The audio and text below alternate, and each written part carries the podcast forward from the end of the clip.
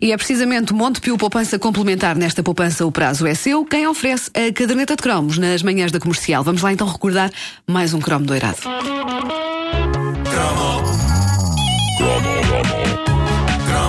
O que está a ouvir é uma repetição. É uma repetição. Se houver referência a coisas que já aconteceram, não é estupidez. É uma repetição. É porque se trata de uma repetição. É uma repetição. Repito.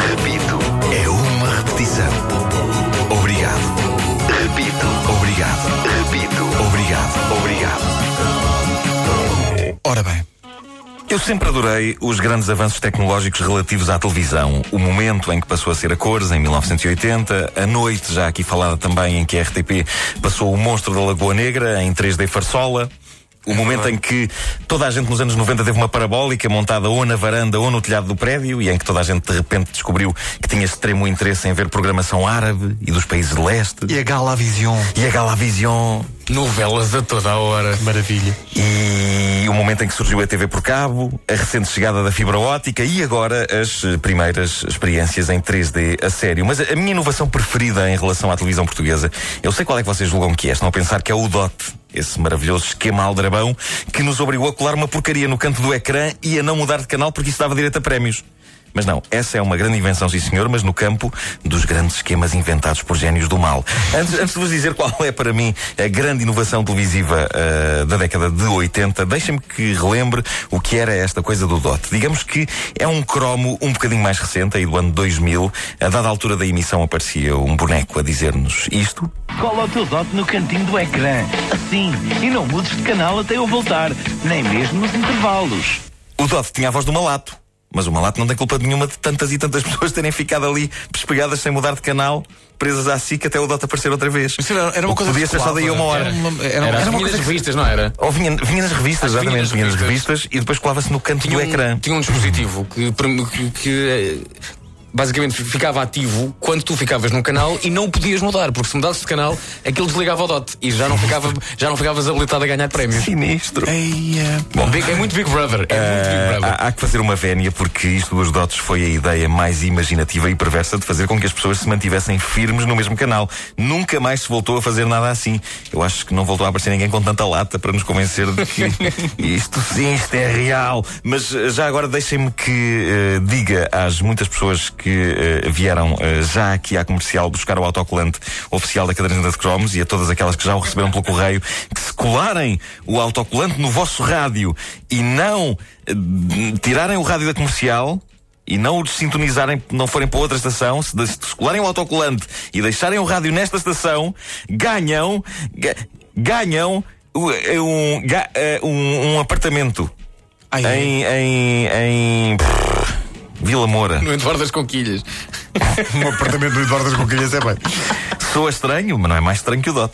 É, bom, mas esqueçamos o DOT. Antes do DOT, em meados dos anos 80, a RTP desenvolveu a tecnologia do século, respondendo a uma angústia tremenda de muitos espectadores.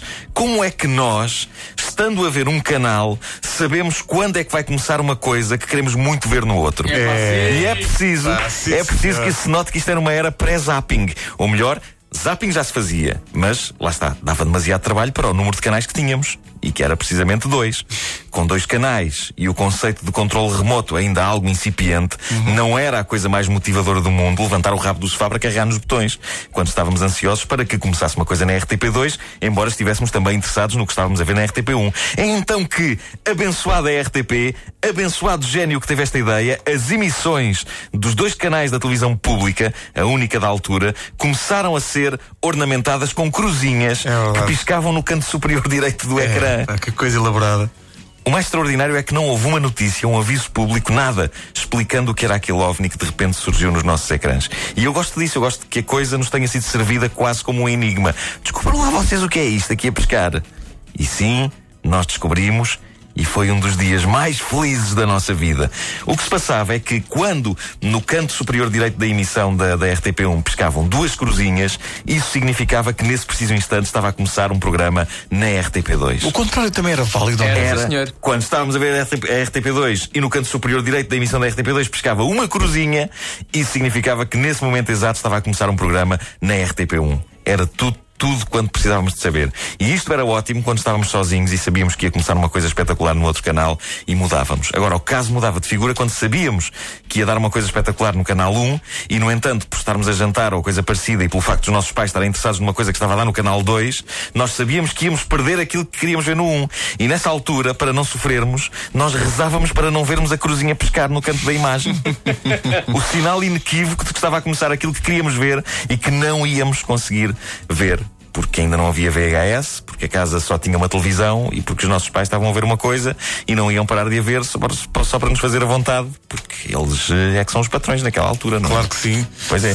E eu, eu lembro-me do quão dilacerante era a sensação de ver a cruzinha a pescar e a nossa impotência para mudar o canal. A pensar, "Epá, mas está a começar, vocês não, Sim. não, vocês não estão a ver que está a começar.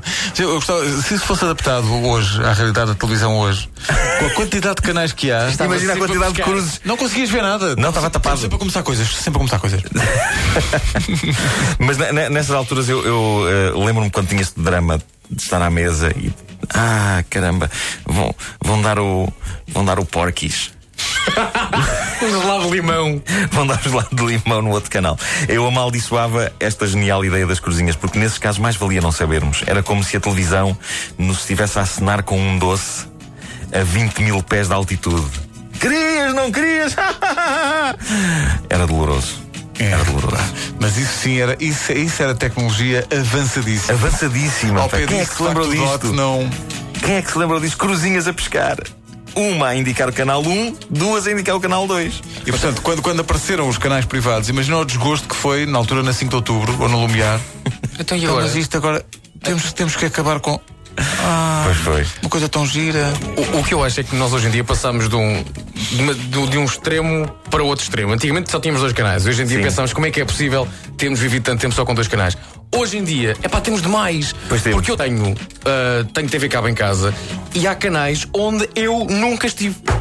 Mas olha que pode ser bastante lúdica uma experiência de zapping total. Epá, Porque tu vais encontrar coisas absolutamente os espetaculares. canais é verdade. 160 e tal. eu posso- sei lá o que é que eu tenho ali. Posso confessar-vos aqui uma coisa? Posso confessar-vos aqui uma coisa? Confessa. Recentemente comprei o pack de canais de Bollywood.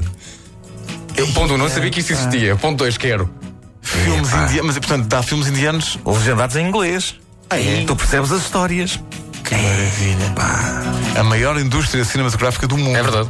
É, pá. Eu quando ouvi a expressão Bollywood pensei finalmente uma indústria de cinema com filmes sobre bola, mas não era. Ou seja, Bolica- Bolica- Bolicau. Olha, outra lá- vez. lá estás. Ah, Ah, mas espera aí, vocês dizem como? Bollywood? Então porquê que não dizem Bollywood? Hã? Tem no Porque tem a ver com L's. Hollywood, pá. Então porquê que não dizem Hollywood? Oh, carrega no botão. Temos que ir.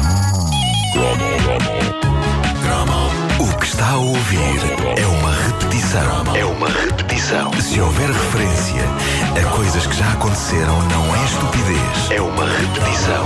É porque se trata de uma repetição. É uma repetição. Repito, repito. É uma repetição. Obrigado. Repito. Obrigado. Repito. Obrigado. Obrigado. A caderneta de cromos é uma oferta Montepio Poupança complementar. Nesta poupança, o prazo é seu. Erganil.